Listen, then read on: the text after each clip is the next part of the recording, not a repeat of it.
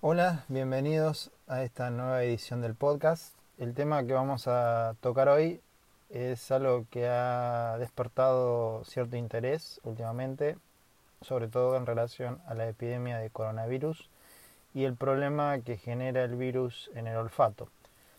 Sabemos que en general los síntomas del coronavirus son similares a los cuadros gripales, eh, puede tener tos seca, fiebre, dolor de garganta recomiendo que, revisen el podcast relacionado con gripes y resfríos, donde se eh, ahonda más en, el tema de las gripes, los resfríos, las infecciones respiratorias y sus complicaciones. Pero hoy vamos a tocar específicamente el problema del olfato.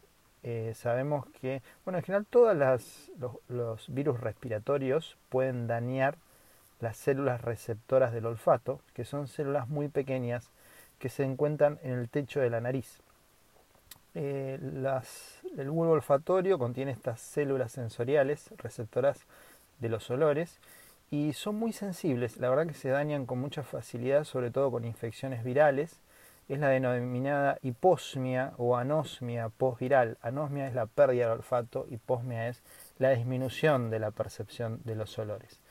Eh, es muy común que después de alguna gripe o resfrío o una infección viral, en este caso el coronavirus por ejemplo, se dañen en forma total o parcial estas células receptoras del olfato. Eh, este, este, déficit puede ser completo, o sea, uno tiene la pérdida completa de la olfacción y no se recupera, o puede ser parcial, eh, queda parcialmente deteriorado el sentido del olfato, o completamente deteriorado. También puede ocurrir que se perciban eh, olores anormales, o sea que la persona sienta olores que no están luego de este tipo de eh, lesiones de las células olfatorias. Por ejemplo, parosmia es uno de los síntomas cuando uno siente un olor que no existe realmente, o cacosmia cuando siente un olor feo. ¿sí?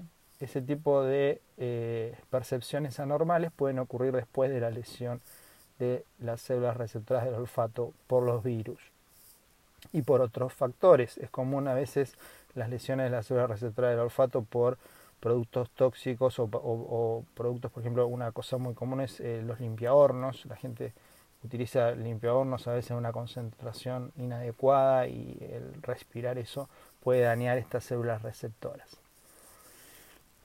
a veces se puede recuperar el sentido del olfato, después de un tiempo cuando las células no están muertas sino dañadas algunas se pueden recuperar y a veces no, eh, puede ser irreversible. Se dice que si pasan más de seis meses, un año y no hay recuperación, no hay muchas perspectivas de que se recupere el olfato.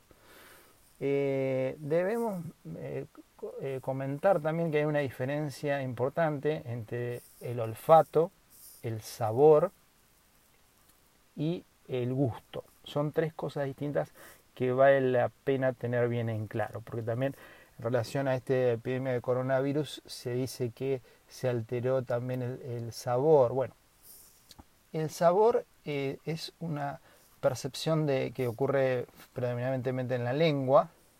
Los sabores fundamentales son el salado, el dulce, el amargo y el ácido.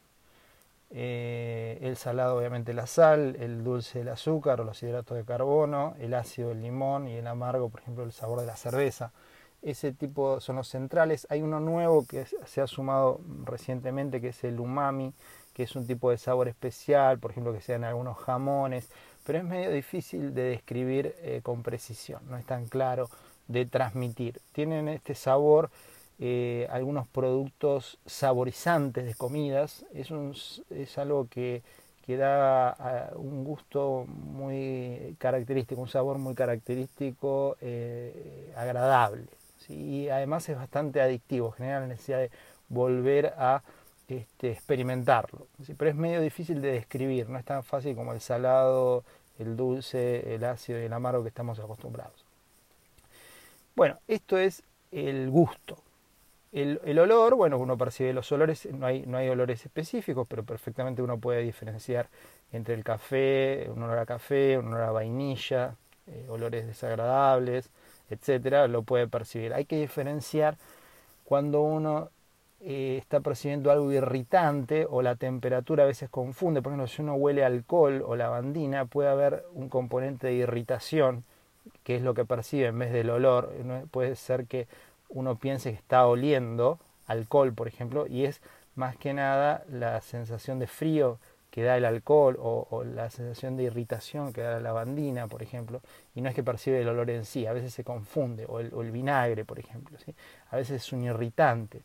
Es mejor para determinar si uno percibe bien los olores, eh, poner un poco de café, de vainilla, por ejemplo, chocolate, ese tipo de, aromas son, de, son más claros para eh, identificar si uno percibe o no los olores, más que otros que tienen componentes más de irritación. Y por último, entonces, el gusto, hablamos del gusto, eh, salado, amargo, ácido eh, y dulce, los olores, y el sabor está, es la suma de el gusto, el olfato, y un componente que tiene que ver con la textura y la temperatura de los alimentos. Ese es el sabor. O sea que el sabor son tres cosas. Está compuesta el sabor de una comida por el olfato, por el gusto y por la temperatura y la textura de la comida. Por eso eh, cambia el sabor de una comida cuando uno la come fría. Es diferente comer una comida fría a comer una comida caliente. Es diferente el sabor. También sentimos diferente sabor a la comida cuando no tenemos bien el sentido del olfato, por ejemplo, una gripe.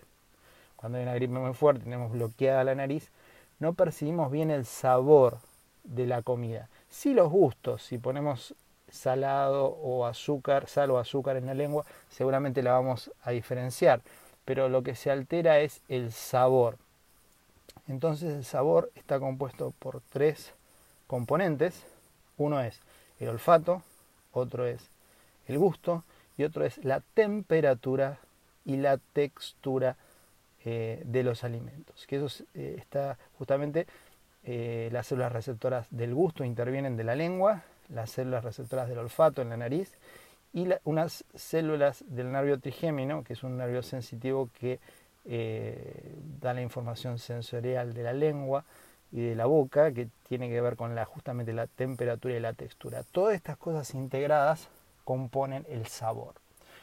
Para la gente que ha perdido el olfato, eh, es importante cuidarse de los alimentos en mal estado, fijarse bien las fechas de los alimentos, porque puede pasar que uno esté comiendo algo y no, no, perciba eh, que el alimento no está en buen estado.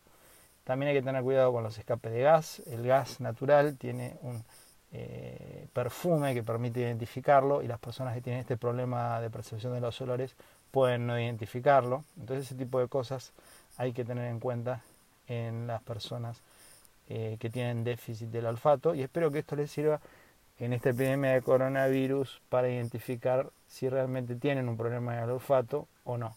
Eh, recuerden que hay trastornos en el olfato que pueden ser transitorios, que tienen que ver con infecciones en la nariz, por ejemplo, gripes y resfríos, que para eso les recomiendo que vean eh, el podcast correspondiente. Saludos y espero que les haya sido útil eh, este podcast.